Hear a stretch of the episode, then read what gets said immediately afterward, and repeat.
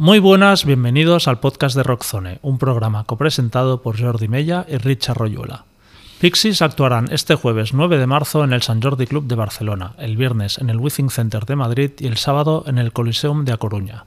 Tanto por recintos como por la previsión de asistencia, en Madrid les verán cerca de 10.000 personas, testifican que los duendecillos de Boston están viviendo un momento de popularidad inimaginable cuando se formaron en 1986. El éxito actual de Pixies, abanderados de lo que más adelante se conoció como rock alternativo, demuestra que la nostalgia ha llegado para quedarse en un estilo que en la década de los 80 luchaba precisamente contra eso. Pixies se pueden considerar, con todo lo bueno y lo malo que conlleva, una banda de legado, de las que la gente quiere oír principalmente sus viejas canciones, aunque sigan publicando nuevos discos. Por eso nos preguntamos, ¿siguen Pixies conservando su duende? Empezamos.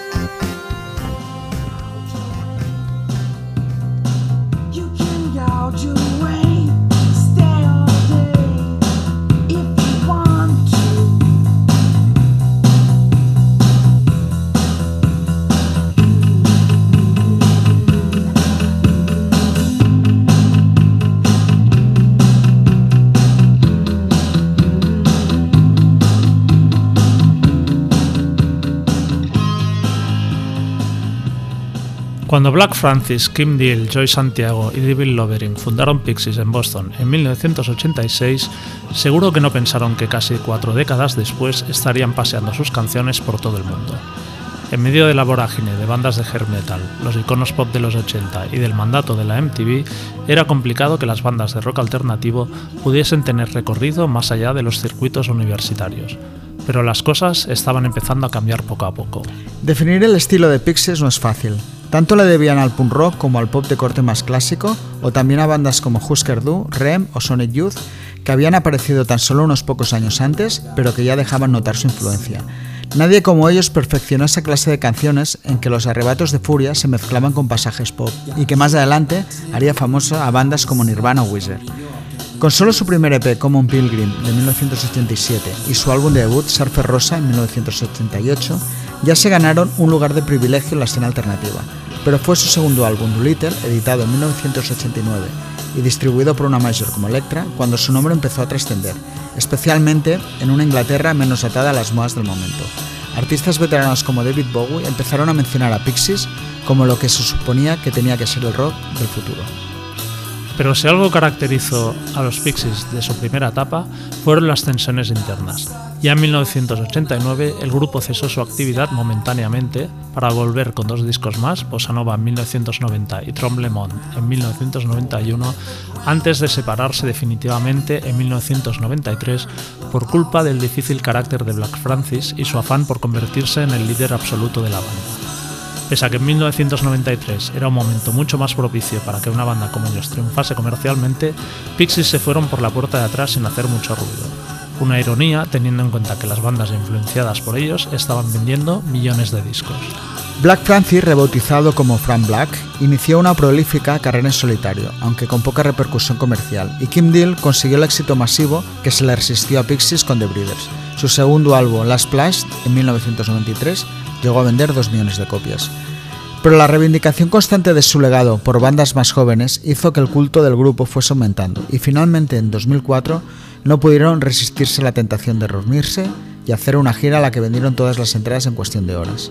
Desde ese momento, con la formación original intacta, el grupo giró y encabezó festivales de manera intermitente, pero las tensiones entre Francis y Dill nunca acabaron de arreglarse, y finalmente esta anunció su salida de la banda en 2013, lo que iba a suponer el inicio de una nueva etapa en el cuarteto. Tras un breve periodo con Kim Shatuk de The Moves en el bajo, la llegada de Paz Lenchantin, conocida por su trabajo en A Perfect Cycle y Los Swan de Billy Corgan, dio estabilidad a la banda y supuso el inicio de una nueva era que ha traído cuatro álbumes más a sumar a la historia de la banda. Si bien ninguno de ellos ha hecho sombra a los discos clásicos de su primera época, sí que ha servido para que Pixies pueda seguir sintiéndose una banda relevante y que no vive solo de rentas.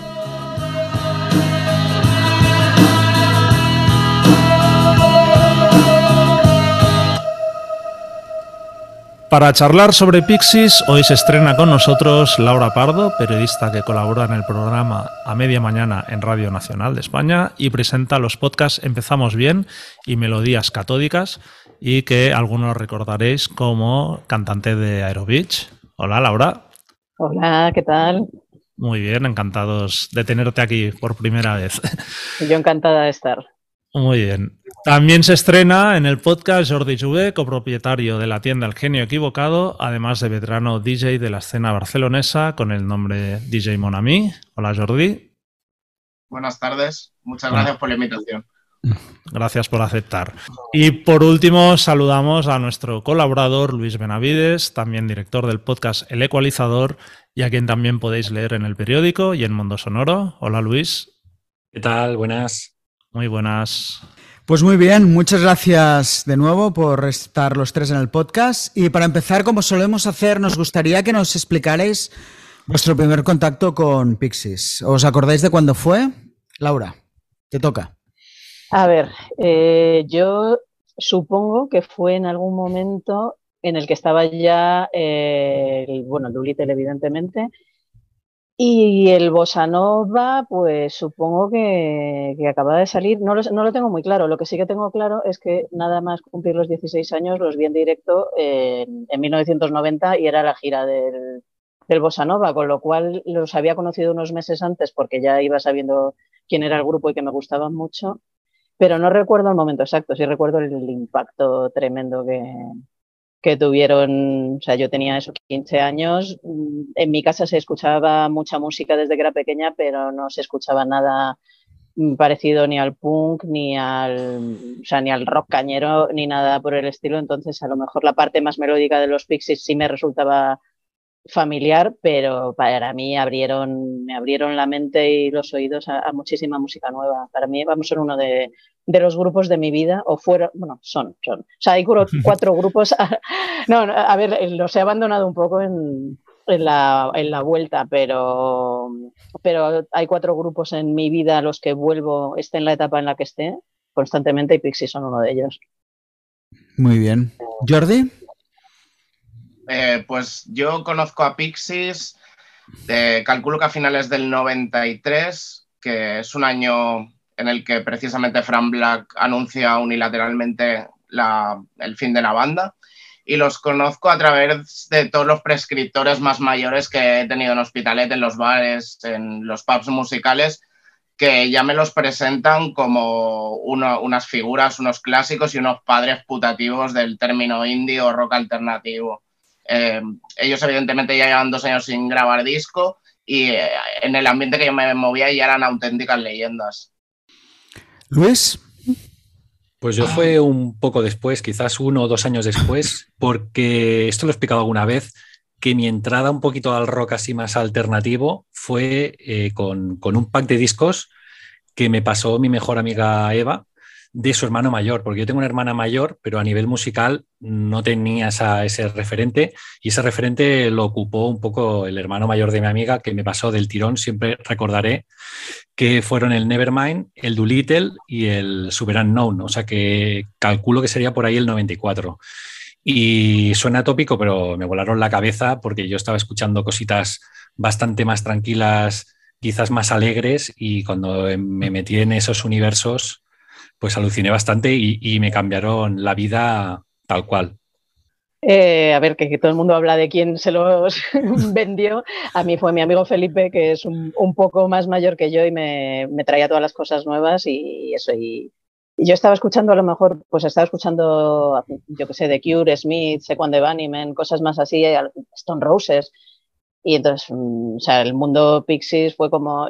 tenía amigos mucho más mayores a, lo, a los que les contaba es que esto no lo ha hecho nadie nunca. Y entonces se reían y me decían, bueno, cuando, cuando seas un poco más mayor y hayas escuchado más música, verás de dónde, de dónde viene esto, pero vamos, me, esos discos me siguen pareciendo mágicos, aparte de lo que significaron para mí. ¿Tú, Jordi? Pues yo creo que mi hermano mayor, bueno, el único que tengo, vaya, se compró Doolittle y se, se, hizo bastante fan de, de los Pixies. Y, yo los fui escuchando, me, me, gustaron, pero Reconozco que no es un grupo que me hice fan fan hasta que se habían separado y quizá los empecé a, echar en falta, porque de hecho, cuando estaban, digamos, en, activo, que ya les conocía, vinieron a tocar a Barcelona un par de veces y recuerdo ver los carteles por la calle y tal, y no ir a los bolos. O sea que, también en aquella época pues vas más justo de dinero y tienes que seleccionar a qué conciertos vas y a qué no, pero durante mucho, mucho tiempo, sobre todo a raíz de, ya estar separados, o sea, me daba de cabezazos pensando no veré nunca a los Pixies. O sea que, pero sí, fue, fue el 89.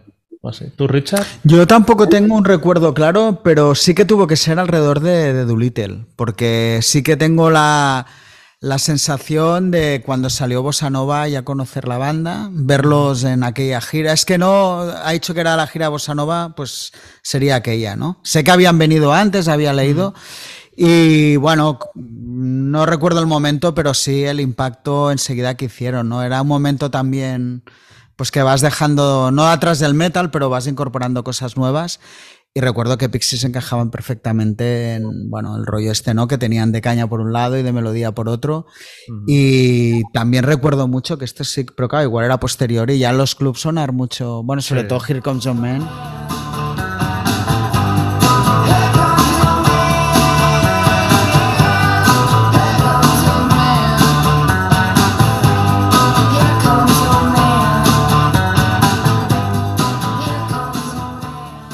Muchas noches borrachos hemos bailado eso, o sea, que, que, no sé si era que todo y que se ha convertido en un clásico, probablemente el grupo todavía seguía activo, no lo sé. Pero bueno, sí que fue una banda que enseguida me metí mucho en ellos y sobre todo lo relaciono mucho con una época de descubrir pues cosas nuevas que iban más allá del metal o incluso el punk que también era algo que me estaba metiendo en aquel momento. Que acabo de caer que cuando me pasaron esos discos Pixies ya se habían separado, pero claro, era otra época sin internet y, entonces tampoco me planteé buscar información de esta banda, si hacía conciertos. Yo, estaba disfrutando la música sin ser consciente de que, quizás no los podría ver nunca más. Que por suerte sí que los pude ver, pero vaya. Laura. Pues cuando estabas comentando que no los habías visto en directo en esa época, yo con la vez que tocaron, la primera vez que tocaron en Madrid, que fue ya la segunda vez que vinieron a España, porque con el Doolittle sí que fueron a Barcelona, creo, pero, pero a Madrid no vinieron. Con el Bossa recién sacado vinieron a la Universal Sur y sí que, o sea, fui, pero bueno, fui pilladita. O sea, de hecho, me perdí a los teloneros que no sabíamos quién eran y cuando llegamos vimos que eran Pale Saints y estaban acabando y nos dio mucha rabia porque nos molaban. Pero es que la siguiente vez que tocaron, que fue unos meses después, que tocaron ya en el pabellón del Real Madrid, donde están ahora las cuatro torres, eh, ahí eh, no fui a clase ese día y me fui a las 10 de la mañana a hacer cola para estar en primera fila. O sea que, que ahí ya era súper, súper fan y, y, bueno, y luego me he pasado 20 años sin verlos o más. o sea, sí, 20, 20 años sin verlos, sí. Muy bien. Bueno, luego hablaremos más de, de sus conciertos y su directo. Pero bueno, siempre se habla de Pixies como una banda que anticipó la explosión del rock alternativo de los 90. ¿Diríais que son la banda más influyente de ese periodo? Jordi. Bueno, hace, hace unos años leí una entrevista a Thurston Moore que le cuestionaban, le cuestionaban sobre los grandes tótems de la música independiente, Bob Moore, eh, My Bloody Valentine, Pixies o ellos mismos. Y él decía que, que a los otros grupos era fácil pillarles el rollo, incluso imitarlos, pero los Pixies eran inimitables. O sea, su estilo musical era tan peculiar que era muy difícil eh, hacer una música como ellos y por eso los consideraba eh, los referentes más grandes. Entonces, yo creo que evidentemente son uno de los grupos más importantes que abrieron brecha en el mundo alternativo y eso se puede constatar simplemente escuchando Nevermind, el primer disco de Wither o el primer disco de Pavement, que copian la estructura de las canciones de Pixies eh, de una forma muy clara. Luis. Sí, totalmente de acuerdo con esto que comenta Jordi.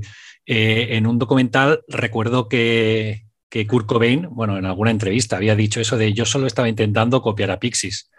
Así que imagínate si fueron importantes. Si, si decimos que, que, Nirvana revolucionaron o cambiaron la historia del rock, pues es que antes de Nirvana había gente como, como un montón de bandas, pero entre ellas estaban eh, Black y compañía. ¿Laura?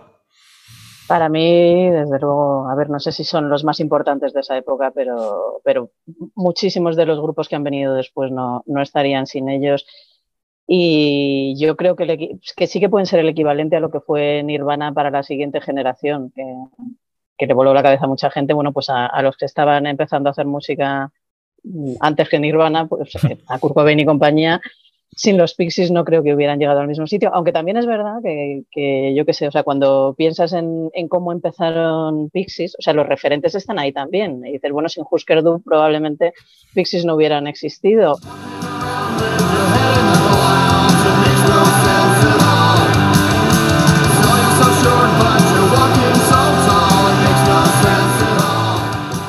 Pero no sé, quizás eran un pelín más asequibles. Entonces era la, o sea, eran muy raros, pero bueno, eran más pobrecillos, hablo en pasado.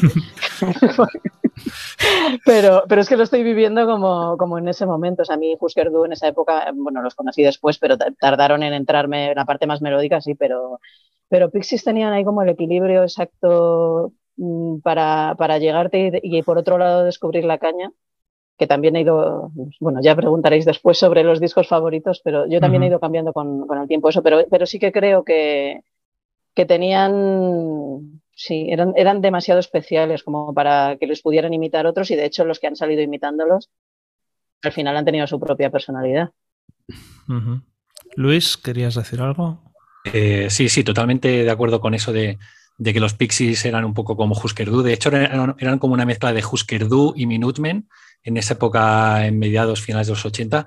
Y, y hablando de la influencia, he caído que, que, Foo Fighters, el primer disco, sonaba tal cual a Sugar y, y, Pixies. O sea, tampoco inventaba nada. Y luego en el segundo disco, Foo Fighters, lo que hizo Dave Grohl, porque primero lo grabó con Barrett Jones, el segundo ya lo grabó con Gil Norton, que si lo grabó con Gil Norton fue claramente por tres discos que habían grabado los Pixies con, él. Así que Pixies han estado ahí, han estado detrás y yo creo que están en el ADN de un montón de bandas de, de rock alternativo. Incluso ahora están saliendo cosas como Drag Charge que están haciendo lo que hacían Pixies, pero con un punto más hardcore, más actual.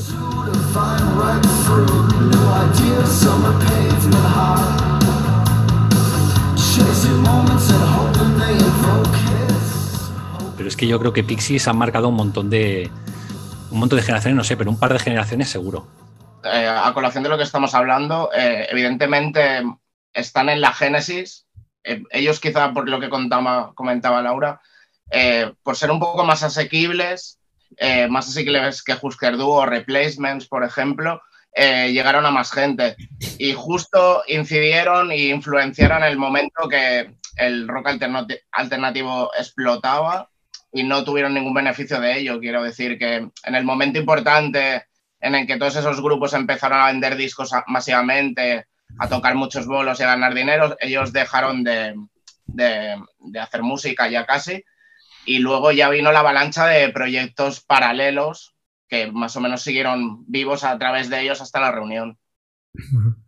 ¿Tú, Richard, crees que son la banda más Bueno, influyente? es difícil saber cuál es la banda más influyente, pero está claro. Yo lo que podría decir a nivel personal, que son los más influyentes de grupos que luego me han gustado, seguro. Hablábamos de Nirvana, de, y es evidente que, que, la influencia de Pixies, Jordi ha apuntado, ¿no? El, el tipo de canción, ¿no? De parte cañera, con la melodía en el estribillo, tal. Eso realmente que lo perfecciona como mínimo. Es verdad que está bajo Oscar pero yo creo que era un sonido mucho más difícil y a nivel de producción, de estructura de temas. Al final, Pixies lo que hacían eran canciones pop con guitarras súper cañeras, pero era una banda de pop y yo creo que sí, que probablemente incluso por encima te diría de unos REM que estaban por ahí también, los primeros REM, ¿no? Y que fueron más grandes, fueron comercialmente el grupo más grande de toda aquella jornada, bueno, cajón desastre.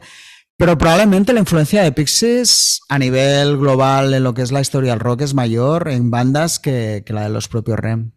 Jordi. Yo creo sobre todo, o sea, se vente pues eso, que también Dinosaur Jr., por ejemplo, creo que es un grupo muy influyente y tal, pero creo que sobre todo Pixies es por la... O sea, su onda expansiva se ha abarcado mucho más y, y mucho más tipo de grupos y durante más tiempo. O sea, eh, yo qué sé, escuchas en el último disco, no sé si era el último o el anterior de Machine Gun Kelly, hay una canción que es una copia de Where Is My Mind.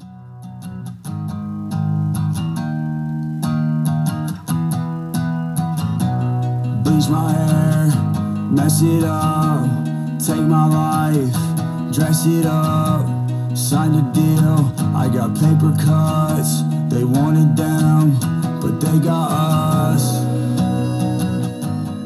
¿No? O había, yo qué sé, en el segundo disco de My Chemical Romance escuchabas influencias de los Pixies. En Radiohead, en el primer disco, hay muchas influencias de los Pixies. Entonces creo que, eso sí que no lo ha conseguido ni Sonic Youth ni Dinosaur Jr. posiblemente, ¿no? Así que sí, yo diría que es la más influyente. Siguiendo un poco, Jordi ha apuntado algo que, era algo que queríamos hablar, que pese a su influencia, cuando realmente es, aunque para muchos de nosotros es un grupo importante, cuando Pixies se separaron en el 93 fue un poco por la puerta de atrás y sin hacer mucho ruido, ¿no? De hecho, el grupo, a pesar de todo, nunca llegó a vender muchos discos en, su primera etapa. Eh, ¿Os sorprende lo grande que se ha hecho el grupo desde su vuelta en el 2004? Luis. Eh, yo creo que, de, hecho, tengo como la teoría de que si Pixies se separaron fue un poco por la frustración que sentiría Black Francis de ver que, toda esa hornada de bandas que estaban copiando lo que ellos habían hecho o que se estaban inspirando en lo que ellos habían creado, estaban petándolo y ellos estaban, pues eso, en un, como una especie de segunda línea. Y respecto a esto que, preguntas, yo creo que es que ahora son tiempos diferentes, ¿no? Ahora tú conoces bandas por por los algoritmos quizás, y, antes era pues porque una banda reivindicaba a otra con una camiseta, y en ese sentido yo creo que los Pixies se hicieron grandes cuando ya no existían, porque había un montón de bandas, pues como los mismísimos Nirvana, que cuando hacían una entrevista hablaban de, Pixies y, como ellos un montón de, bandas de, de los 90. Laura.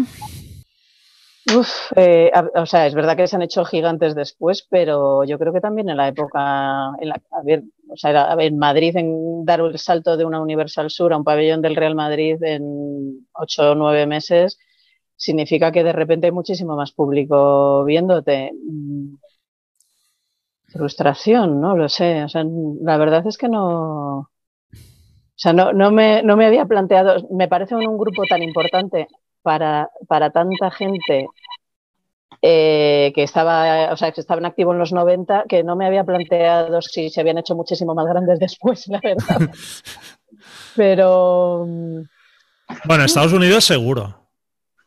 O sea, era un grupo en el fondo, en Europa sí que quizá habían tenido más repercusión, pero en Estados Unidos era un grupo relativamente pequeño. ¿eh? Sí, sí, sí, es ah, verdad. Además, o sea, yo me fui poco después a Estados Unidos. La verdad es que en la época en la que estuve viviendo allí escuchaba mucho más punk que cosas, pero no, pero Pixies tampoco era un grupo que, la gente reivindicara en exceso. Jordi, ¿tú qué opinas? Bueno, yo, creo y tengo entendido por lo que he leído que la banda se acabó por el conflicto de egos entre Kim Deal y, y Black Francis, porque Black Francis en ese era como un poco tirano y no quería incluir las canciones de Deal y decidieron partir peras.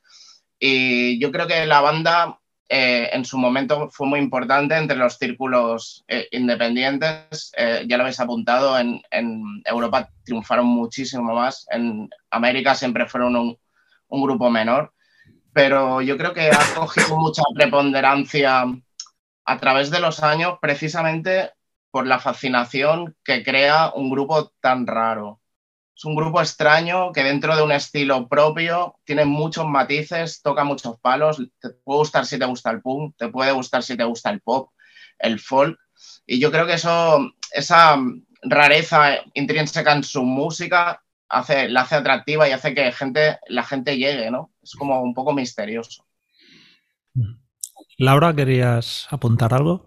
una, de las cosas que, me llamó la atención, aparte de la música, eh, al principio era la imagen que tenían, ¿no? que era la antimagen. Para mí, bueno, y para los que venís del metal, supongo que, que más chocante todavía encontrarte con un grupo que, parece que acaba de salir cada uno de su casa sin, supongo que si luego has vivido el grunge y cosas de esas, a lo mejor no te, no te parece tan raro, pero para mí en ese momento fue como, ¿y estos tíos? Que es que pasan absolutamente de todo o sea, para mí eso fue bastante importante y me dio mucha pena que creo que fue cuando tocaron en el primavera eh, que Kim Deal pidió que no se le hicieran eh, primeros planos, creo que para que no se le vieran las arrugas. Me dio mucha pena que alguien que había sido parte de un grupo tan importantísimo, que además parecía que la imagen no le importaba demasiado, eh, en vez de valorar la, la, influencia tan gorda y los especiales que habían sido para tanta gente, estuviera pensando en si se le veían las arrugas o no. Me, pareció, o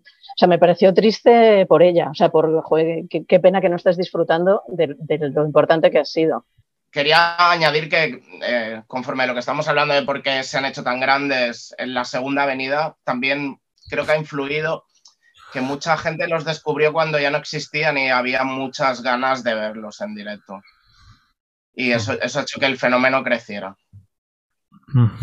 ¿Tú, Richard, como...? Bueno, a mí realmente sí que creo que el grupo cuando se separó eh, estaba un poco de baja, ¿no? O sea, sí que hubo un momento en Doolittle, en Europa, pero que es que yo creo que cuando vino toda la avalancha de, del rock alternativo, por llamarlo de alguna manera, curiosamente el grupo se quedó en un perfil bajo, ¿no? Y creo que tiene mucho que ver con la imagen, ¿eh? en el fondo, o sea, porque a pesar de que el grunge vendía la antimagen, la antimagen era la imagen, o sea, tú comparas a Kurt Cobain con Black Eddie Francis con- o Eddie Vedder con Sí. tal, o sea, y es que no tiene absolutamente nada que ver, o sea, sí, los dos iban como de salir por casa, pero los dos eran unos poster boys y Frank Black precisamente no, no tenía nada de eso, ¿no? O sea, o el resto del grupo, ¿no? Kim Deal era la única que podía tener un poco de appeal, pero vamos, que, que era, yo creo, una imagen, de hecho, era una banda que se veía mayor en, en ese Sí. momento, ¿no? Aunque no lo fueran, ¿no?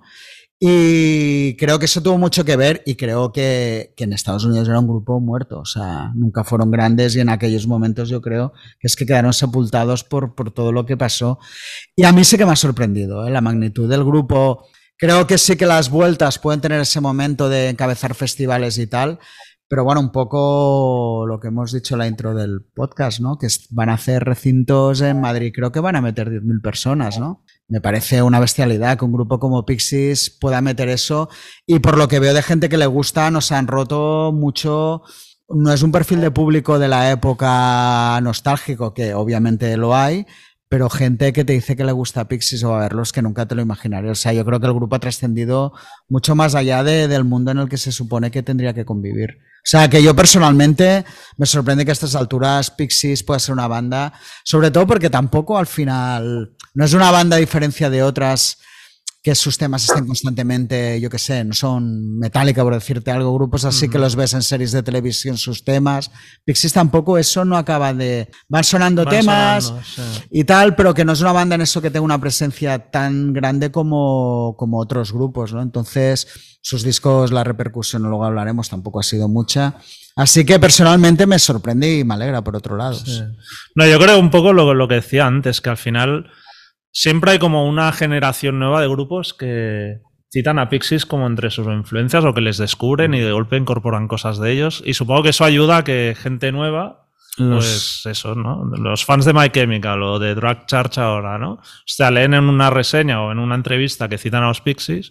Y me Mm. imagino que eso provoca a la gente que le mola la música, pues curiosidad y, va sumando peña, ¿no? Y, y claro, cuando escuchas los discos, sobre todo los cuatro primeros, yo creo es que es muy difícil que no te guste, ¿no? O sea, o que piense, ¿no? Ah, Hombre, a poco que estés predispuesto es evidente Sí, que, que el grupo... no- o sea, han envejecido muy bien. Sí, es que incluso a nivel de imagen tienen más imagen ahora que la que tenía en la época. Ahora es como cualquier banda casi de classic rock. De hecho, grupos famosos con peor imagen. Sí. O sea, ellos dentro de lo que cabe se mantienen igual. Les ha favorecido. Les ha favorecido el paso del tiempo, exacto.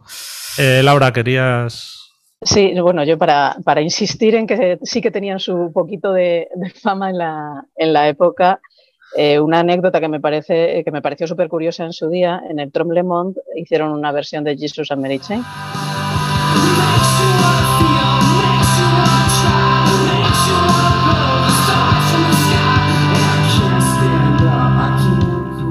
Y no sé si fue un año o dos después, vi a Jason Merichen en directo también. O sea, tampoco había muchísima gente, pero, pero bueno, se suponía que no era el mismo público, aunque a lo mejor me estoy equivocando y yo veía públicos muy distintos y en realidad éramos los mismos 15 yendo a los mismos conciertos.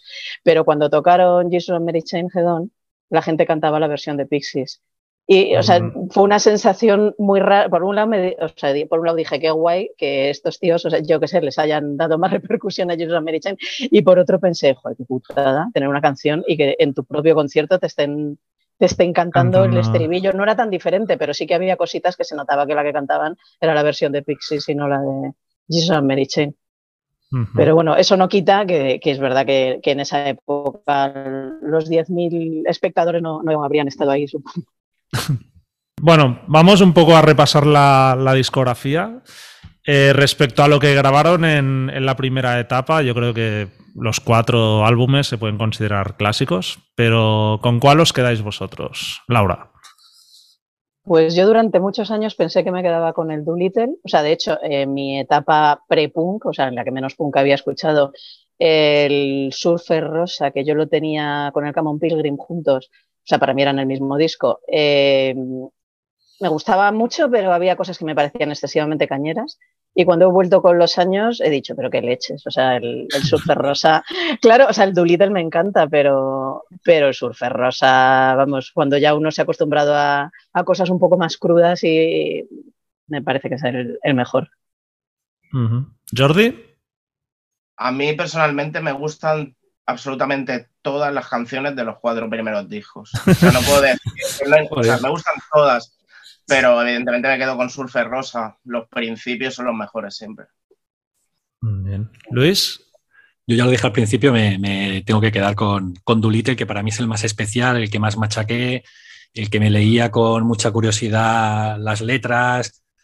Eh, sí, Doolittle y quizás luego el, el Bossa Nova, que todo ese rollo así de ufología me, flipa. Está, me parece un disco muy redondito también. Es el preferido de Iker Jiménez, ¿no? Entonces. de cuarto milenio. sí, sí. ¿Tú, Richard, cuál es el.? Pues yo reconociendo que Surfer Rosa es mejor disco, a mí personalmente me quedo con Doolittle.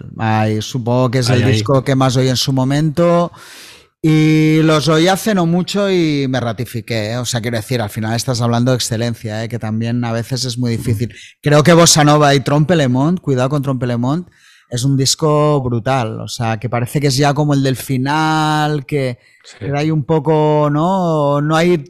Porque Bossa Nova tenía Veloria, que, era, que fue un hit también.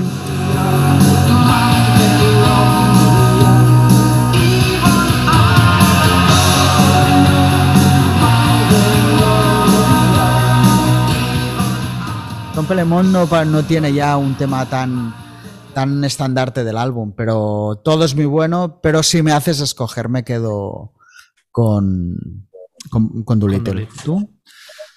Yo voy cambiando, ¿eh? porque es que vas a lo que decía un poco Laura, vas cambiando. Ahora mismo, a día de hoy, diría Bossa Nova. Pero también creo que es un poco. O sea, yo veo. Otro fan de Cuarto Milenio, Luis. Sí, sí, sí, sí, No, mira, he pillado el CD porque es que eh, la mitad del. Bueno, excepto las tres últimas, todos son temazos. O sea, parece un greatest hit este, el Bossa Nova. Es verdad que el Doolittle mola, pero es que el Bossa Nova tela. aparte, creo, haciendo así paralelismos, ¿no? O sea, Suffer Rosa es un poco el Bleach de Pixies. Sí. Doolittle es el Nevermind. Sí. Entonces, el Tromblemon sería el inútero y queda en medio el disco que nunca escuchamos de Nirvana, que sería entre Nevermind y Inútero. y, ese, y ese, es, ese es Bossa Nova. Bueno, hay algo de eso. Sí, sí. sí, sí, sí, sí, sí, Escuchándolos, o sea, para mí cuando salió el Tromblemont, eh, fue un poco decepcionante. O sea, todavía les quería mucho, pero me pareció que habían pegado un bajón. Y luego escuchándolo años después, digo, pues no, pues era muy, era muy buen disco. Que, o sea, yo supongo que eso, que, que los otros tres los pillé descubriendo todo y que con el Tromblemont ya eh, de repente dices, bueno, pues sí, vuelven a ser Pixies, pero es que lo oyes 15 años después y dices, pero vaya discazo y que sigue teniendo temazos. Bueno, y el Bossa Nova, por supuesto, pero que el Bossa Nova sí que lo viví más o menos en directo y recuerdo la decepción con el Tromblemont de, bueno, sí, ah, tiene alguna que está bien, pero... Somos muy desagradecidos los fans en el momento. O sea, te sacan cuatro discos en cuatro años. Y encima criticando, que no es tan bueno ya, pero bueno, eso es lo que hay.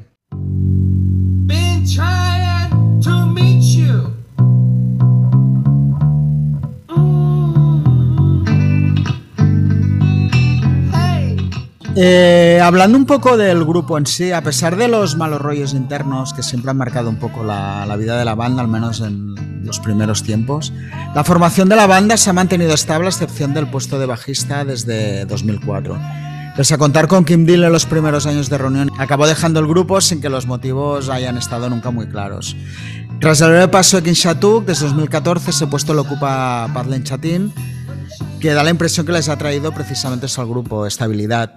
¿Qué importancia les dais a estos cambios? ¿Y creéis que la ausencia de Kim Deal les resta mucho? Jordi, que creo que tú eres muy de Kim Deal. ¿Qué has de decir a esto? Eh, le resta mucho. Bueno, eh, es, le resta. A ver, yo creo que, que, los cuatro miembros originales de la banda hacían un, un compendio perfecto. Y un, una entrevista que dio eh, ahora no me acuerdo, el productor de Surfer Rosa, eh, Steve Albini, mm. decía que la persona que mejor cantaba el mundo que él había grabado era Kim Deal, y eso es decir mucho. Yo creo que los coros que le metía eran alucinantes y a posteriori igual no, no es que le reste calidad al sonido y tal, y, pero ya no me ha interesado tanto los discos nuevos y tampoco valoro tanto el trabajo de las nuevas bajistas. Creo que Kim Satu también salió un poco escaldada eh, por lo que parece brillaba demasiado dentro de la formación y los tres señores mayores querían a alguien más tranquilo. Sí. Eh, Laura. No seré yo que me meta con Kim Shatuk, desde luego, pero. Por favor, eh, aquí se corta, sale del podcast, ¿eh? ¿Quién se mete con Kim Shatuk? No, no, no, sí. no, evidentemente. Descanse. Descanse en paz. Descanse, Descanse en paz. Descanse en paz. Pero vamos, sí. Eh, pues yo estoy un poco con Jordi en que he pasado un poco de los nuevos Pixies, que los discos me parecen dignos y me pare... o sea, por lo menos no han hecho aberraciones, pero para mí ya no tienen esa magia que tenían. Supongo que, que, que la estabilidad que tienen ahora es con lo que sueña cualquier grupo que haya tenido muchas luchas internas, pero a mí como fan pues eso, me parecen bien, los he escuchado por encima, no me ha llamado la atención ninguno como para decir, me flipa este disco, me lo vuelvo a escuchar y, he pasado de ellos, con lo cual tampoco puedo opinar mucho sobre si la nueva formación lo está haciendo mejor, porque para mí les falta esa chispa que tenemos, vamos, esa chispa, o, o, quizás he escuchado demasiada música entre que se separaron y se volvieron a juntar y mis oídos ya no se sorprenden tanto y no están, o sea, para mí son, no son dos grupos distintos, pero, pero desde luego la última etapa me interesa bastante poco. Luis. Bueno, en eso último yo creo que estaremos todos de acuerdo que nos interesa mucho más o nos gustó mucho más la, la primera etapa. Lo que yo relativizo un poco el, el, papel de Kim Deal, es decir, todos un poco lloramos eh, la marcha de Kim Deal, que no, que no pudiera seguir en la banda, pero al final es que siempre los temas, excepto lo que decía Jordi, algún tema como Gigantic y aparte de, de los coros y tal, al final los temas eran de Fran Black, porque tú ves documentales, eh, escuchas ahora o, o, lees entrevistas a la banda, por ejemplo, el David Loverin este va haciendo entrevistas y cuando le preguntan, eh, siempre se escuden aquello de, hostia, esto se lo tendrías que preguntar a Frank, eh, no es que a esto a Frank no le gustaba, o sea, todos tienen claro que, que el líder es Frank Black y se limitan a hacer, hacer, lo suyo. Entonces, cuando se habla de tensiones internas, yo creo que tanto Joey Santiago como David Lovering están de acuerdo en, en, estar en esa segunda en ese segundo plano y la única tensión era con Kim Deal, que además en el 93 ya lo estaba petando mucho, era, era un icono y yo creo que entre la frustración de, de, no petarlo, como le gustaría petarlo como lo petaban otros y, y eso, y ver que Kim Deal le estaba haciendo sombra, pues ahí, empezó todo. Y luego cuando se juntaron otra vez, pues yo creo que, que, esas rencillas todavía debían estar ahí o no sé. También es verdad que Kim Deal mm, desde fuera puede parecer una mujer entrañable, simpática, es un icono tocando el bajo, pero a ver, también habrá que tratarla porque, no sé, Frank Black tendrá lo suyo, ¿no? Será un tirano, pero a lo mejor Kim Deal es muy dispersa o es muy indomable, vete tú a saber. Entonces quizás no, no, no casa bien. Y si no casa bien, pues cada uno por su sitio. Tú, Richard, que Bueno, yo creo que ahí se ha apuntado ya casi todo. O sea, pienso que, que Kim Deal eh, en la primera época estoy seguro que le daba al final la tensión creativa que necesitaba Black Francis, alguien que le soplara. Creo que su importancia Fes, pues eh, no sé hasta qué punto en el tema compositivo era grande, pero está claro, yo que sé, hoy es un tema como Cactus y no te lo imaginas sin esas voces de fondo de, Kim Deal, ¿no? O muchas canciones de Pixies que creo que están marcadas por eso. Lo que es evidente que, que la vuelta, sobre todo, me imagino que Black Francis accedió a volver, me imagino porque vio dinero, pero también tanto, bueno, Joy Santiago como David Lovering, pues dijeron, no hables más de la cuenta, que si hemos tenido una segunda oportunidad, y yo creo que Kim Deal no era eso, o sea, seguiría tocándole las narices, y tal. Y hay algo muy sintomático, que es que no grabaron prácticamente nada los primeros 10 años, que Kim Deal estuvo casi 10 años en la banda. Y de hecho, Kim Shatuk entra y un poco también, imagínate allí un torbellino como Kim Shatuk. Lo que han dicho, Jordi lo ha dicho, que, la echaron porque enseguida vieron. El, primer día se tiró al, público. y, de hecho, un poco ves. Yo en algún momento me puse a ver vídeos de Pixies con Kim Shatuk y sí que, claro, se le ve un poco otro perfil. Llega Palen Chatín, de nuevo, ¿no? También después de salir rebotada en mil grupos, dices, bueno, aquí me puedo hacer carrera. Y yo creo que, ya sabía muy bien a lo que entraba. Y, eh, curiosamente. curtida de tratar con capullos como Billy Corgan. Sí, o todo lo de A Perfect Cycle, que tampoco sería fácil. Entonces, eh, y la, clave está en que en esos años han grabado cuatro discos de manera continuada. Y supongo que es porque Black Francis ha ido haciendo, nadie le rechista nada. Con lo cual, la estabilidad que tiene ahora Pixies, pues no podría ser con Kindle.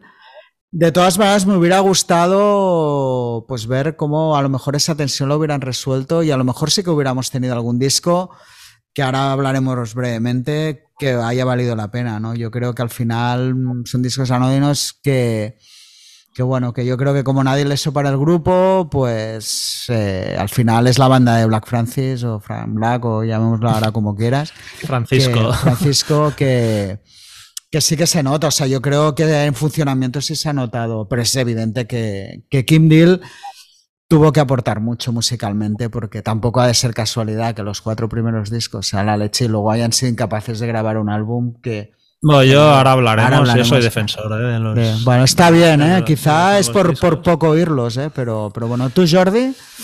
A ver, yo creo, o sea, el, mal rollo, por lo que más o menos puedes deducir, o sea, vino desde el principio en que Gigantic se... o sea, la única canción que cantaba Kim Deal se convierte en el hit del, del primer disco. Y eso creo que Frank Black, o sea, no se lo perdonó nunca.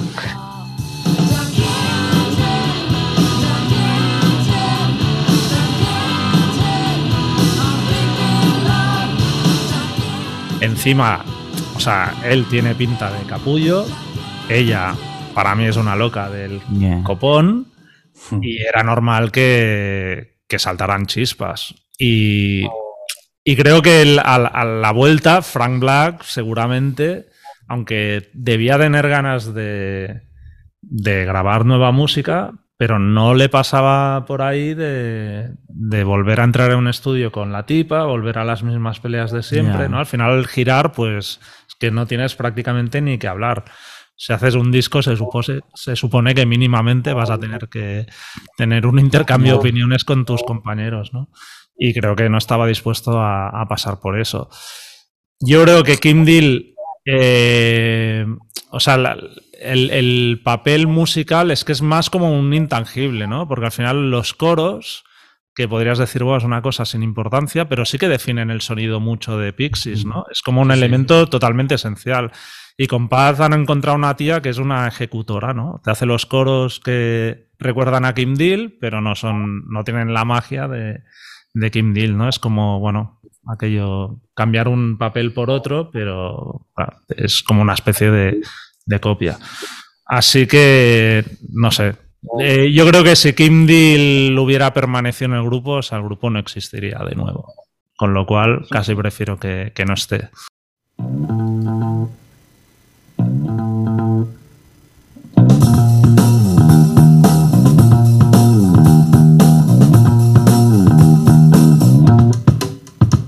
Durante los años de, parón de Pixies, eh, Black Francis tuvo una prolífica carrera en solitario, con la colaboración del guitarrero y Santiago en muchos de esos discos, y Kim Deal fue la que triunfó comercialmente con The Breeders, incluso más de lo que nunca hicieron Pixies. Eh, ¿Qué destacaríais de, esas carreras paralelas? Luis. Eh, pues mira, sinceramente, a mí lo que hizo Frank Black en, solitario, aparte de, de, Cult of Rey y quizás Teenage of the Year, aparte de esos dos discos, luego ya le perdí la pista porque no, no me decía mucho. De hecho, recuerdo ir a, a la sala Bikini a ver a Frank Black en The Catholics y recuerdo que fui más por los teloneros, que eran los, los Serafín, que no sé si os acordáis de ellos, unos británicos, que, por Frank Black. Y mira que yo entonces era, era muy fan de Pixies. En cambio, con, con The Breeders sí que le hacía la coña antes a Jordi por la mañana. Le, le he enviado una foto del disco del Last Splash y le decían coña, el mejor disco de, de los Pixies. O sea, para mí, si, si, de, si, ese disco fuera de los Pixies, eh, sería el, si no el mejor, entre, estaría en el top 3 segurísimo de, lo que ha hecho esta gente. Y bueno, con eso yo creo que ya lo digo todo. Mm, de las Breeders me han gustado mucho, sobre todo el Pot y el Last Splash, y luego lo que han ido sacando ha perdido un poco fuelle y ahí yo también me he desencantado un poco de Kim Deal y he dicho, a ver, que todo lo que toca esta chica no es oro, esta chica es como todo el mundo, también falla, no es infalible. Y, de ahí lo que yo os comentaba de que relativizo el, peso de Kim Deal en, la fórmula de, los Pixies, siempre recordando eso, lo que decís de, los coros, que es cierto que esos coros son súper característicos, esa línea de bajo tan, tan neumática, tan rotunda también, pero al final los Pixies son Frank Black con unos músicos muy peculiares y con, y con su sello propio. Muy bien. Laura pues a ver, mm, para mí jugar, o sea, tanto Frank Black en, solitario bueno, o en, lo que no es Pixies como Brides están en una liga que no es la de Pixies. O sea, no. Es que, o sea, Brides sí no está, o sea, están bien, pero, pero, no. O sea, Kim Deal le valoro mucho su papel en, Pixies, pero con Brides para mí estaban en, otro, en otro nivel. Y Frank Black, mm, pues si es tan bueno, o sea, lo mismo, si es tan bueno en Pixies y él es todo Pixies, ¿por qué no es capaz de hacer discos como los de Pixies cuando no se rodea de los mismos músicos? Vale que pueda haber prescindido de Kim Deal y que yo sea medio crítica con la, bueno, crítica, que a mí no me emocione la última etapa porque estoy en otro momento, pero bueno, sí que parece que con Paz, más o menos, mm, con la calma que le ha traído, eh, está sacando discos dignos, pero me parece que si alguno de los dos fuera... Mm, a ver, le, pongo más peso a Frank Black, evidentemente, pero, pero que si de verdad él fuera Pixies, habría sacado ese nivel de discos y, o sea, el éxito no, porque el éxito es una cosa que va y viene y, ya no la controlas, pero sí que habrían estado al nivel los discos, por lo menos los primeros que sacó después de, de, de la primera etapa de Pixies. Y a mí me pareció que estaban bien, pero luego ya pues que directamente no, o sea, Se sacó muchos además. No, debí escuchar los dos primeros y desconecté totalmente. dije, bueno, pues nada, esto pues algún día si vuelven Pixies ya veremos a ver qué hace, pero... Y Brides lo mismo, o sea, Brides tiene canciones que están muy bien y es verdad que tuvieron mucho éxito, pero a mí no me llegaron igual, no, en absoluto. Jordi. Bueno, yo creo que al respecto que que después de hablar esto sobre las carreras posteriores, queda bastante claro que el click musical se daba entre esos cuatro miembros, porque lo que han hecho a posteriori es de un nivel inferior. Yo estoy de acuerdo con Luis en que para mí eh, Las Splash es un disco a nivel de los cuatro buenos de los Pixies. Luego la carrera de Brides se ha ido diluyendo bastante, aunque tuvieron un conato de genialidad con el disco de The Amps, que a mí me parece un discazo, fue en la época que Kelly Dill estaba en rehabilitación. Luego Fran Black, mm, poco que destacar, quizás Teenage of the Year, y también sacó un disco muy majo con su mujer, con un proyecto que se llamaba Garanducci. Y yo y Santiago acabó sacando también un disco con su mujer, con un grupo que se llama The Martinis, que también estuvo bien chulo.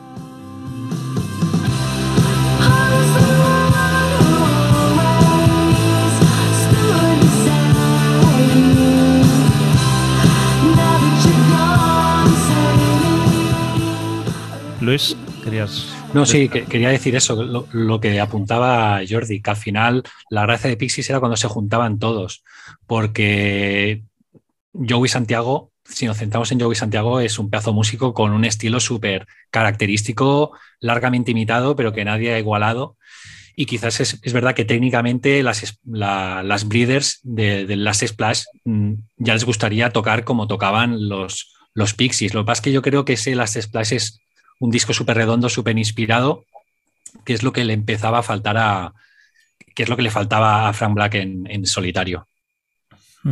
¿Tú, Richard? Bueno, muy en la línea de todos. ¿eh? Yo creo que la carrera de Frank Black es demasiado larga y yo creo que llegó un momento que sacaba discos por casi inercia. Mm. Eh, creo que Teenage of the Year y Cult of Ray son dos buenos discos, o bastante buenos. Mm. Eh, yo recuerdo haberlos disfrutado, pero realmente los dos primeros discos de Pix y de Breeders son muy buenos. A mí Pod me gusta muchísimo también. Mm. Era como una especie de experimento y que se juntaron, porque de hecho en Pix estaban en activo. Y creo que, que sale un discazo, o sea, y, y, la Splash, pues bueno, que vamos a decir, ¿no? O sea, que supongo que antes de acabas de lo que le tuvo que joder a Frank Black, que Gigantic fuera el único hit de Pixies, no te quiero ni contar, cuando él estaba ahí tocando en garitos, que la otra llega con un cannonball allí y se convierte casi en, en, en un, bueno, no sé si es uno generacional, pero es uno de los temas que yo creo que más se asocian a, a los 90. Aparte es que el disco era buenísimo. O sea, es que. Sí, sí, sí, Y tal. Es verdad que luego Breeders ya. Lo de The Arms es cierto que no era un mal disco, pero yo creo que era un disco menor comparado con todo lo que hacían. Y luego tengo muy mal recuerdo de cuando vinieron al primavera y tocaron, que era el 25 aniversario. Hostia, que fue un auténtico desastre aquello. ¿Cómo te puedes cargar? pero incluso cuando los habíamos visto en la gira de las Flash Sí, lo que pasa que sí, era lo que pasa en aquel momento, estás en otro momento, en otro tipo de efervescencia, pero era un grupo que flojeaba, era evidente que no era una banda. Pero musicalmente sí que creo que son, bueno, quizá las Splash es más álbum, a la altura de los clásicos de Pixies o muy cerca, pero vamos, que, que han sido muy prolíficos en general a comparación con otros grupos, pero tampoco para lo que podían haber hecho no, no hay tanto momento destacable. Jordi. Sí, bueno, bastante de acuerdo con, todos. Yo quiero reivindicar Headache de Frank Black, o sea, me parece una canción increíble.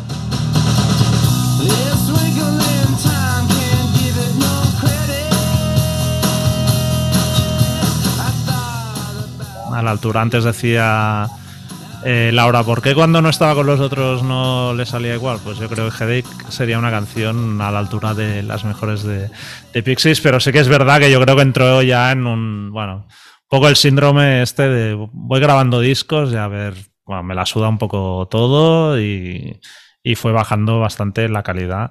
Y estoy de acuerdo en, en reivindicar a Soy Santiago, para mí es de los grandes guitarristas que nunca se mencionan como ¿no? en el Olimpo de, guitarristas y o sea para mí es un tipo absolutamente genial que muy original que, es eso que es que tiene un estilo que solo yo lo veo como una especie de Raikuder alternativo no sé una cosa muy muy rara no las cosas que, que hace y y eso no sé es evidente que la magia está cuando se juntaban o estuvo cuando se juntaron los, los cuatro, pero también pasa con, muchas bandas. O sea, al final las bandas que se hacen, que tienen este peso es, precisamente por la, por la química, por la suma, ¿no? Que suman más que las partes por separado. Y eso en el caso de Pixies creo que es, que es muy evidente. Bueno, eh, volvemos, ya hemos hablado un poco de la nueva etapa, sin mucho entusiasmo, excepto Jordi Mella, que va a ser su momento esta pregunta. Eh, pero bueno, volviendo a la discografía de Pixies, desde su reunión la banda ha publicado cuatro álbumes, que son los mismos que grabaron en su época clásica, o sea que, han sido prolíficos. Eh, ¿Os parecen interesantes? ¿Se los podrían haber ahorrado? bueno, Laura. Eh, por, mí, por, mí, se los podían haber ahorrado. O sea, no me parece que estén mal, son, son dignos, pero a mí no me han aportado nada. A lo mejor a los fans nuevos sí que les han aportado. tampoco voy a ir yo aquí de, Eh, no, no solo vale la primera etapa, pero a mí que, viví la otra y que me descubrieron tantas cosas, pues estos no me aportan. Pero me parece que, está, o sea, que son dignos, ¿eh? que, que, mm. están bien, que hay otros grupos que de repente se ponen a experimentar mucho por ahí y dices, pero tío, se te ha ido la olla totalmente. Pero bueno, también Fran Black ha experimentado en solitario lo que le ha dado la gana. Así que a lo mejor con Pixie se lo, se lo ha ahorrado. Pero no, o sea, para mí no, yo podía ver, puedo vivir sin ellos, vamos, de hecho he vivido prácticamente sin ellos, sin ningún tipo de problema. Y seguirás viviendo probablemente. ¿no? sí, bueno, a ver, a ver, si Jordi, si Jordi me convence ahora con, con lo que... Es un momento, ¿eh? estamos todos esperando lo que diga. Eh, pero bueno, de momento... tampoco... Oh, eh, el otro Jordi, ¿qué opinas tú de esta nueva etapa? Bueno, yo los, los, los últimos cuatro discos los he adquirido por militancia y por completismo, porque con las bandas que han sido muy, muy importantes en mi vida y me han cambiado la forma de pensar, sigo haciéndolo. Eh, personalmente, yo el pellizquito que tenía con los primeros discos no lo tengo. Incluso hay momentos que me da la sensación que se están autoplagiando. Eh, por lo cual no me han aportado grandes momentos, aparte de algún que otro temilla que ha hecho gracia, por ejemplo, Tenement Song es un temazo.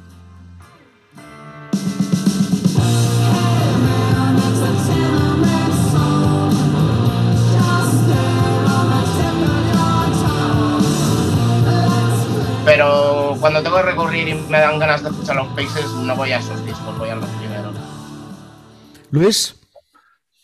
Eh, sí, yo creo que todos, excepto Jordi, coincidimos que, la segunda etapa no tiene nada que, hacer si la comparamos con la primera. Pero dicho esto, yo creo que si bien no me han cambiado la vida y, no los necesito, pues oye, yo encuentro momentos disfrutables en, los cuatro discos y de hecho yo creo que están yendo de menos a más. Es decir, cuando sacaron el Indie Cindy, hizo ilusión por aquello de, eran como unos EPs y había algún tema que no estaba mal, pero parecían como caras B.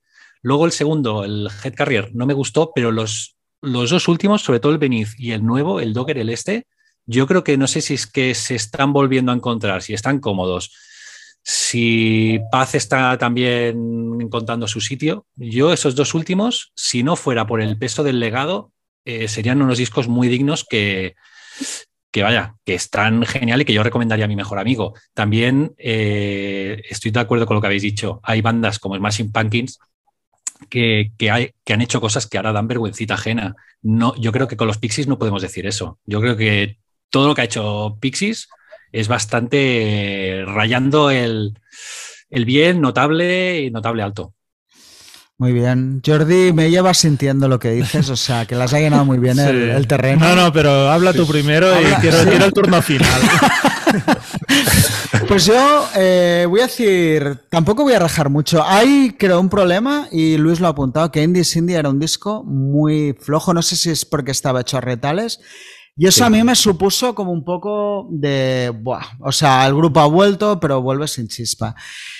Y creo que decir en su defensa, y yo soy culpable también de ello, o sea, me, me autoasumo, que parece que nadie, o sea, es tan grande el legado de su primera etapa, que parece que nadie se haya, igual que pasa con otras bandas, ni prensa ni nadie se haya esforzado en buscar esos discos y dedicarles el tiempo que a lo mejor merecían. O sea, todo el mundo da por hecho que un disco de Pixies ya no va a ser igual de bueno que Doolittle o cualquiera de los que hemos citado y creo que ahí todos nos hemos dejado llevar un poco por esa vorágine, yo soy el primero, de que son discos que no les he dedicado tiempo, ni la actitud, sobre todo más que el tiempo, de decir, hey, joder, que son los Pixies, igual algo tienen que ofrecer, ¿no? Estáis viniendo a mi terreno, ¿eh? Sí, sí, sí, Claro, al final todos. Y creo que hay un punto de eso, y, y haciendo este podcast y oyéndome decir esto en voz alta.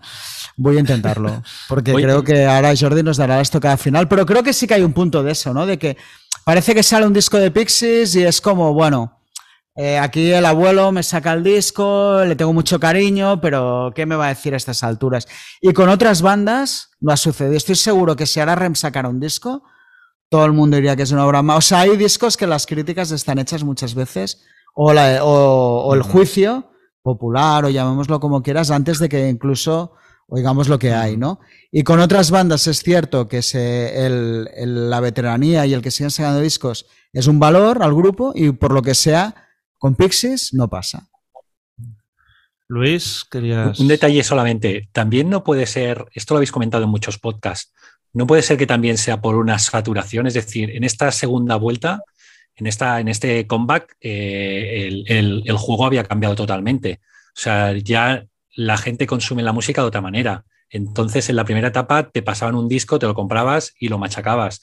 Yo creo que ahora pocas veces machacas un disco si no es que te gusta mucho, porque tienes tal oferta que es lo que dices tú, no nos hemos detenido a escuchar Pixies, no, pero es que también han sacado disco el otro, el otro, el otro, y todos los tienes al alcance de un clic. Entonces también eso ha jugado en contra un poco de, los Pixies. Sí, pero hay bandas veteranas, bueno, lo que quería decir, que sí que se les da, o esa atención o como mínimo ese peso Tiene ese glamour, ¿no? mediático. O sea, ahora estoy seguro que Sonic Youth sacan, se reúnen y sacan un disco y es todo el mundo, o sea, como mínimo generaría una atención brutal y muy poca gente se atrevería a decir que es un mal disco. Entonces, esto con Pixies, es verdad que el primer álbum era muy flojo. O sea, y yo creo que hay un poco, ya es como si ya se les hubiera quitado todo el crédito de poder seguir sacando buena música. Pero no estamos aquí para escuchar más, no, no, no, no. sino para ir a Jordi María y su defensa de la nueva etapa de vamos, Vamos a situar las cosas. ¿eh? Partiendo de la base que los cuatro discos últimos no tienen comparación con los cuatro primeros. Dicho esto, la cagaron mucho con el Indie Cindy. Era un disco donde ahí sí que tenían todos los, todos los oídos y las orejas del planeta puestas en ellos y no era un disco a la altura, era un disco flojillo. Pero como ha apuntado Luis, creo que han ido mejorando con, el tiempo. Head Carrier para mí ya era un poco mejor. El siguiente ya era mejor y el último mejor. Es, es, incluso mejor. Entonces, eh, ¿Por qué defiendo estos discos? Al, final yo de un grupo de este, con este legado, que sabes que, esa sombra es imposible de, de, sacársela encima y de superar tal. Yo que le pido a un disco este, que, que, me, que al escucharlo me hagan venir ganas de volver a escuchar los discos antiguos, ¿sabes? yo los veo un poco como discos a la altura, por poner un ejemplo, no tiene nada que ver, como un Voodoo Lunch de Rolling Stones. Son discos que siguen la fórmula clásica, pero que escuchas Voodoo Lounge y dices, hostia, ¿cómo la los Stones? Me apetece volver a escuchar a los Stones. Y creo que en eso eh, estos discos de Pixies, sobre todo los dos últimos, cumplen esa función y que si la gente estuviera, los escuchara tres veces, solo tres veces, con un poco la mente aquello fresca, eh, encontraría cosas que, le gustarían. Y también otra cosa que digo, si en lugar de, o sea, en lugar de Pixies, este disco lo firma un grupo nuevo de chavales de 19 años, tal, la, la perspectiva y la impresión sería muy diferente. La gente diría, hostia, qué, chicos más, más originales, qué buenas canciones tienen. Que hubieran recogido la edad de Pixies. sí, sí, sí. Pero creo que, que se ha sido un poco injusto y, son discos que irán ganando con el tiempo, hacedme caso. Y nada, después de esta defensa de los no. Sí, al final todos nos hemos venido un poco arriba. Nos ¿eh? habéis venido arriba. Sí, no, pero pasa, yo, yo qué sé, por ejemplo, me acuerdo cuando hicimos el de Prince, hay muchos discos de Prince que no los escuchaba por. bueno, porque también había incontinencia, o sea, has de ser Sí, pero que luego te dicen, hostia, escucha de este que está muy bien. bueno, es un buen ejemplo. Sí. Bueno.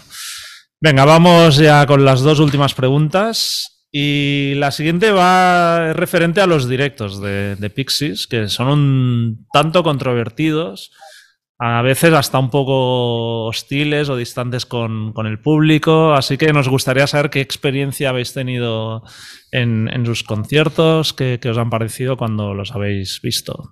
Jordi. Pues el primer eh, concierto que vi después del comeback eh, fue muy emocionante porque evidentemente tenía muchísimas ganas de verlo y pensaba que nunca los vería. Y los tres siguientes que he visto eh, me han ido gustando cada vez menos porque me ha parecido en algunos casos que estaban tocando para cumplir el cupo. Los he notado un poco desapasionados. También es verdad que ellos son más mayores y no tocan a las mismas revoluciones, pero en general cuando tocan ese chorreo impresionante de temazos, al final te acaban gustando y acabas siendo feliz, que es lo importante. Muy bien. Eh, Luis. Pues sí, eh, estoy de acuerdo. Yo solo los he podido ver así como Pixies dos veces. Una fue en el Primavera Sound en el 2000, lo tengo por aquí apuntado, en el 2014, que era un año que también tocaban Slim, Def Heaven y tal. Y muy bien, dentro de que no disfrutas igual una banda en un escenario así tan tocho como una sala. Y luego sí que tuve la suerte de verlos en el 2019 en el San Jordi Club y ahí me gustaron mucho. Pero es lo que dice Jordi, eh, es una banda pues más bien, ahora mismo es una banda más bien, como diría yo, no, no sosa, pero sí, sería un poquito sosa en el escenario, pero tiene un repertorio brutal que todos son hits y son profesionales. Eh, hicieron un buen directo, ¿no? O antes criticabais, no sé si el directo de, de las Breeders, Pixies hacen un buen directo, hacen un buen show. Es una legacy band de estas que tienen temazos y que van alternando con temas nuevos que están bien, porque dentro de los cuatro nuevos puedes encontrar un puñadito que están chulos y, y apañado.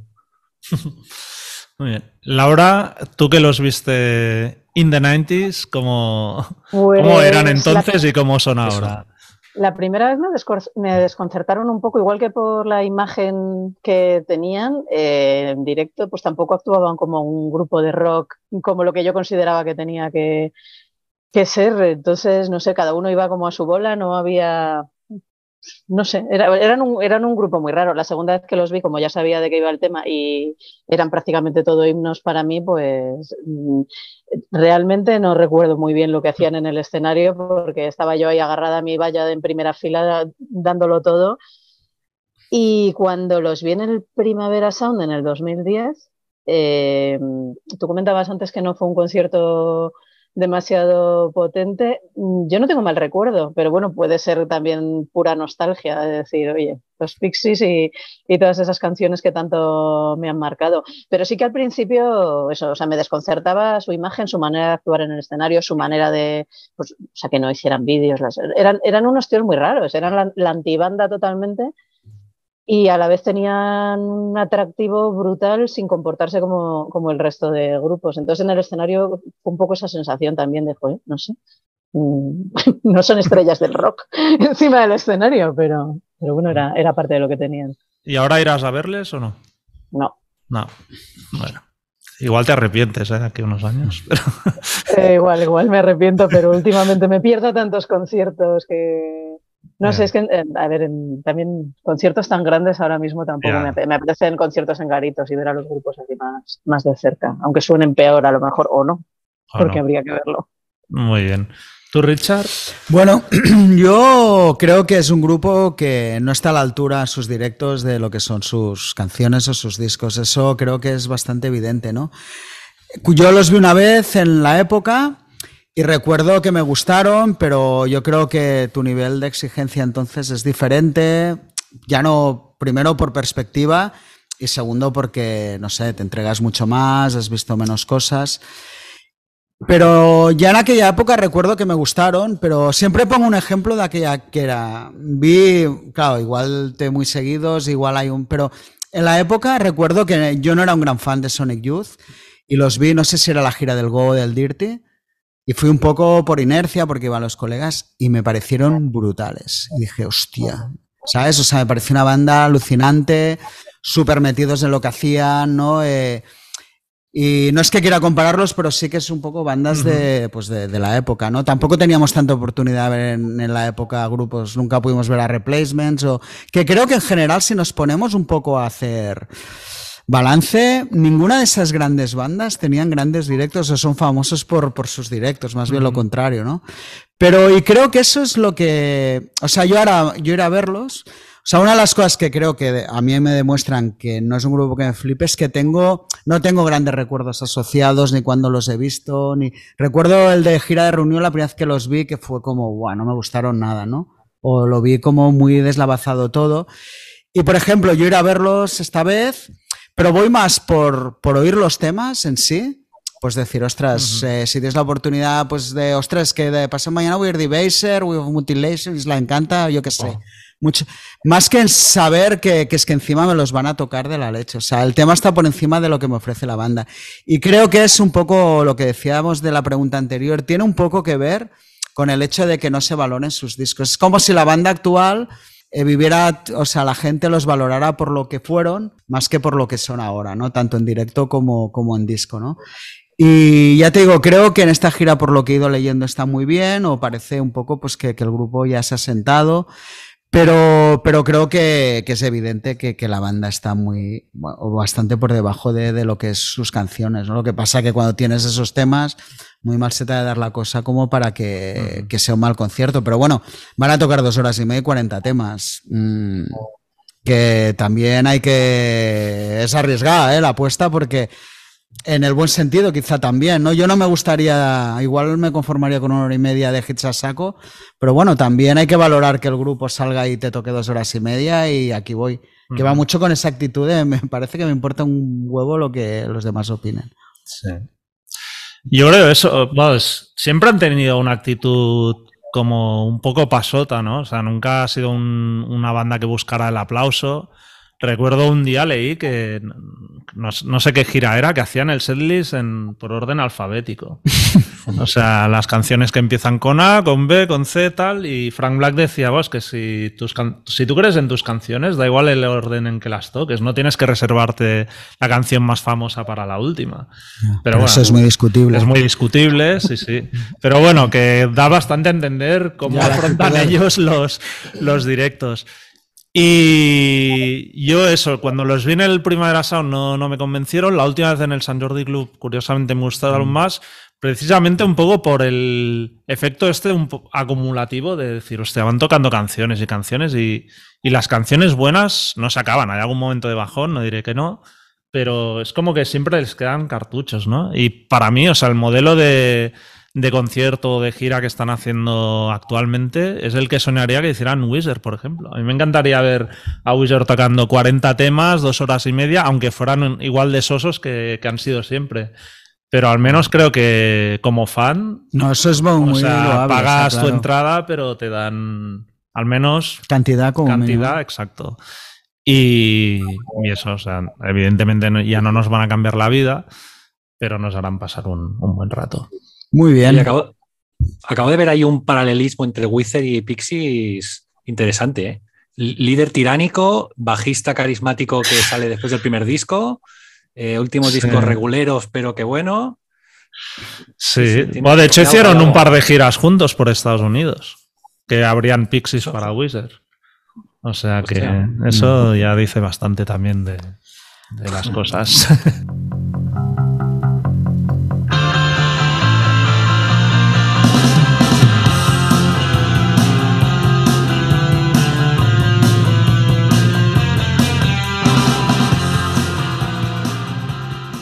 Pues vamos con la pregunta final, que serían, ¿siguen Pixies conservando su duende? Luis. Eh, yo creo, sinceramente, que si dijera que sí, no sería coherente con todo lo que he dicho hasta ahora.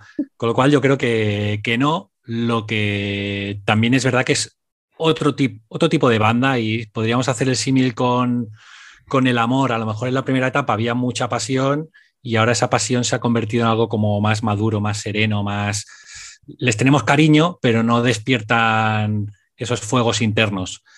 Eh, no sé si con eso te respondo, yo creo que sí, ¿no? Que, que hay, queda algo, queda algo ahí, pero no, no es lo mismo. Es te, sale, te has salido muy bien. Sí, detrás ¿eh? de las arrugas ves aquel, aquel rostro que te enamoró con 18 años. Sí, un rostro familiar que es que, es, que te transmite, pues, una, una, tranquilidad, un buen rollo, te evoca cosas del pasado. Lo que decía y yo. Que en una noche tonta aún le, aún le, pegas un repasito, ¿no? Rollo... Sí, una escucha, una escucha le pego. Eh, Laura.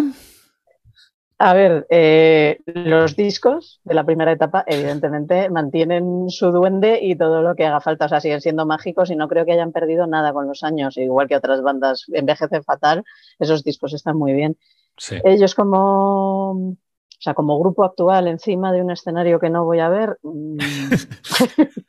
pues evidentemente es porque considero que mucho duende no debe haber, pero, pero todos mis respetos también porque, porque eso, porque vas a tener que retirar a la gente a cierta edad y, y que no sigan haciendo cosas. Pero, pero vamos, su música creo que sí que sigue teniendo duende. Y si fueran un grupo nuevo, a lo mejor los discos nuevos también. ¿eh? Si fueran un grupo que no fueran los Pixies. Muy bien. Jordi. Eh, estoy en la línea de Laura totalmente. Creo que los discos actuales y la banda actual ha perdido el duende, pero sus discos clásicos y creo que más que nunca mantienen todo el duende porque fueron una rareza musical tan extraordinaria que se hizo enorme. Sí, sí. Jordi, Mella. Yo creo, a ver, el, duende que tenían antes, no, ahora tienen otra cosa que, bueno, que, también creo que hay que, que, valorar. Al final, la, no sé, yo creo mucho en que al final la inspiración suele ser algo muy del momento, de las circunstancias y que es difícilmente irrepetible, pero pero yo me alegro que, el grupo siga existiendo, que siga activo, que, que, por fin se haya hecho un poco de justicia general, ¿no? De, gente que siga descubriendo su música y, no hayan quedado igual olvidados, pues eso, como tantas otras bandas que nadie se acuerda de, ellos. ¿Tú, Richard? Pues la línea, o sea, el duende lo tienen porque seguimos hablando con mucha pasión de sus primeros discos y eso creo que también igual sí que tiene parte de culpa los Pixies de ahora, que sean lo suficientemente dignos como para que no hablemos de una banda que está destrozando su legado, su pasado, ¿no? Entonces, en ese aspecto yo creo que el grupo sigue manteniéndose, no sé si el duende, pero la dignidad desde luego la tienen. O sea, en ningún momento nadie oye Pixies diciendo, joder, ¿cómo eran antes? Y vaya mierda que son ahora. Ahora los ves como otra cosa, pero creo que están en... O sea, yo hay algo que valoro mucho y es que al final, o sea, también han grabado cuatro discos en diez años, que es una media muy por encima de lo que un grupo graba ahora, lo cual, más allá de que te guste o no, tiene un mérito.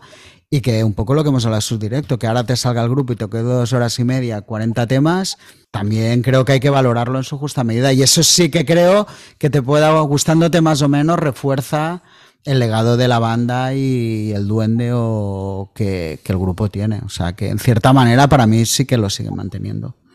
Muy bien, pues lo vamos a dejar aquí. Muchísimas gracias a los tres por habernos dado vuestro tiempo. Y, gracias a vosotros.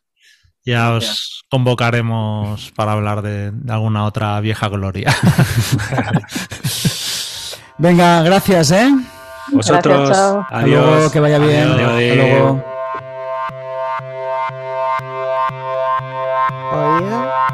Leído. Pues vamos con las recomendaciones de oído, visto, leído. Pues en oído voy a hablar de Fall, que es el nuevo álbum de Pink.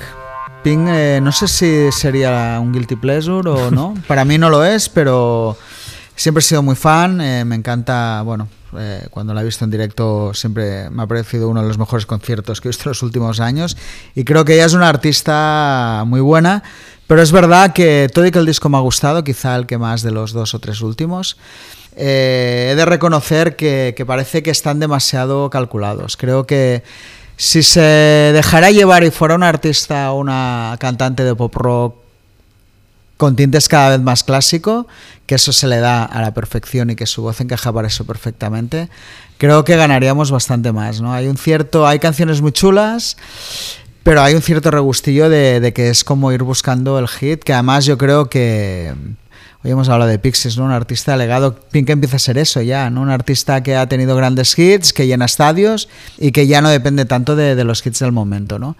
Entonces, bueno, eh, yo soy fan, lo he disfrutado, lo recomiendo si, eh, para quien sea fan de Pink, pero eso, siempre te quedas un poco con el sabor agrio de que podría haber sido mejor.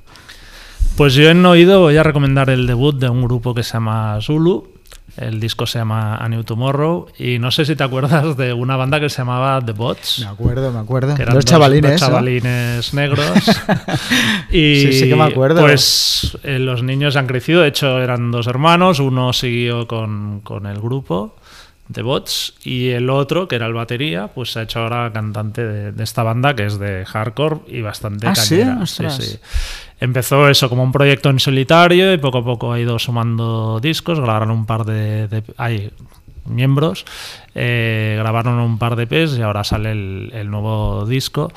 Y es un poco, yo creo, muy en la línea del de Soul Glow del año pasado de eso, una banda de hardcore, pero con las mm, con una mirada muy amplia del género. En este caso, no por las canciones en sí, sino, o sea, dentro de una misma canción, sino por la variedad de, tipos de canciones que hay, ¿no? Eh, hay desde canciones que son puro jazz a otras que hay samplers de Curtis Mayfield, hay una que es en plan hip hop, pero luego, o sea, cuando meten cera, le meten de, de verdad, sí, sí. Y eso, ahora la banda está girando ahora con Jesus Peace y Skull por Estados Unidos. Y yo creo que va a ser un grupo que, este año va, a subir ah, bastante. Tienen pinta y de hype, ¿no? sí, sí, Si son buenos, pues con más motivo. Sí. Muy bien. En visto, voy a hablar de una cosa muy curiosa. Creo que hacías mención el otro día, el rollo de YouTube, que de vez en cuando te aparecen cosas. Pues me salió un como una especie de podcast de un mago, o sea, yo no veo magia nunca, que se llama Green Ramsey y que iba sobre eh, Juan Tamariz. Y ah. ponía el mejor eh, mago de cartas del mundo. Y me flipó. De hecho, eh, yo no es que sea un fan especial de magia, pero soy muy fan de Juan Tamariz. De hecho, creo que para una generación como la nuestra, más que un mago era un icono pop, ¿no? Yo creo, de verlo en la tele, de su historia. Y bueno, el tío me llamó mucho la atención porque, bueno, habla de su técnica.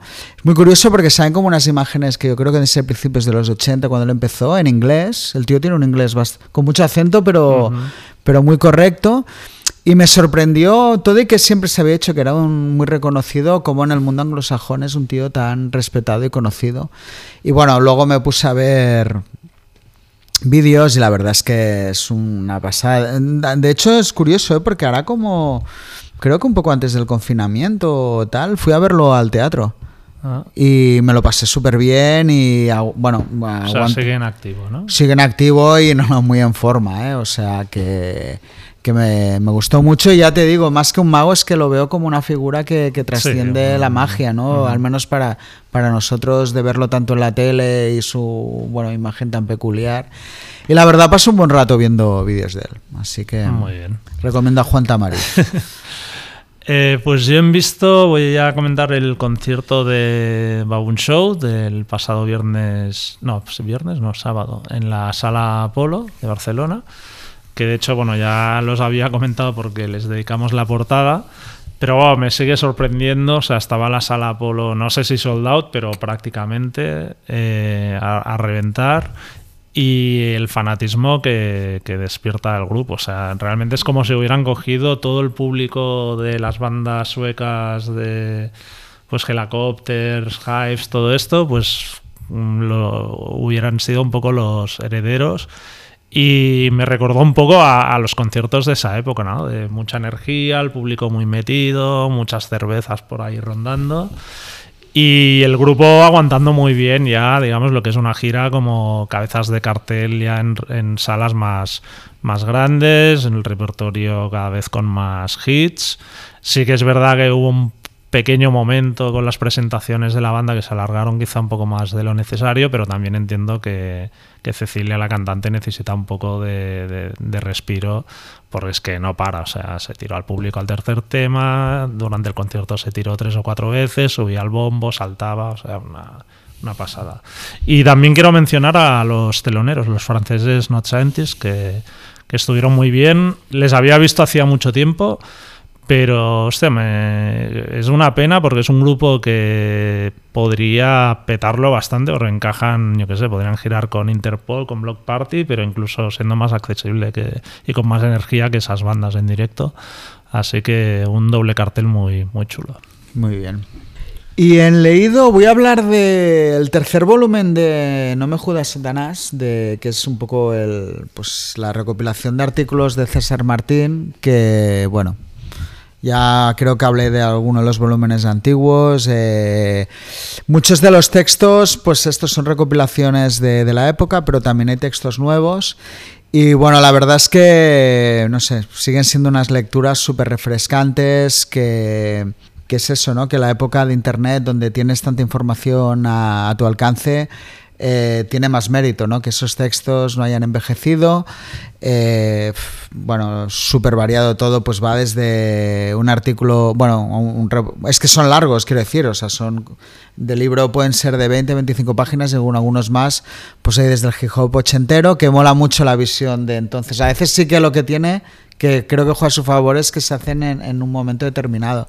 Pues hip hop ochentero, hay uno sobre el porno, eh, hay uno muy bueno sobre, que este es uno de los que más recordamos todos, sobre la peli Freaks de Todd Browning, uno súper extenso sobre Guns N' Roses, eh, en fin, muy, muy entretenido y realmente unas, bueno, pues no sé, es una historia que parece que, que no va a tener fin porque sigue, está añadiendo textos nuevos y son súper disfrutables, así que súper recomendado. Muy bien. Y yo he leído, voy a recomendar, no, no es una novedad, porque es un libro que salió en 2016, que ya había leído, pero me dio por recuperarlo hace unas semanas, que es la biografía de Keith Morris, el cantante de Black Flag, de Circle Jerks y actualmente en Off que se llama My Damage. Eh, la escribió con Jim Ruland, que es un periodista que había escrito en, Flipside. Eh, y, bueno, es, creo que es el complemento perfecto al, libro de, de Bar Religion, porque coincide temporalmente. Pero bueno, Keith es un personaje muy peculiar, su manera de explicar las cosas la verdad es que tiene mucha gracia y bueno, cuenta un poco pues todos los problemas que, ha tenido con, sus grupos, su batalla con porque es diabético, también con los problemas de adicción al alcohol y las drogas. Y bueno, es un relato de esos que, que mola, de un personaje único, de los que ya no hay. Y bueno, el libro termina justo cuando, cuando empieza Off Así que yo creo que igual si se animara, pues de aquí a unos años podría escribir un, segundo volumen y, también podría ser interesante. Pues hasta la semana que viene. Lo dejamos aquí. Hasta luego.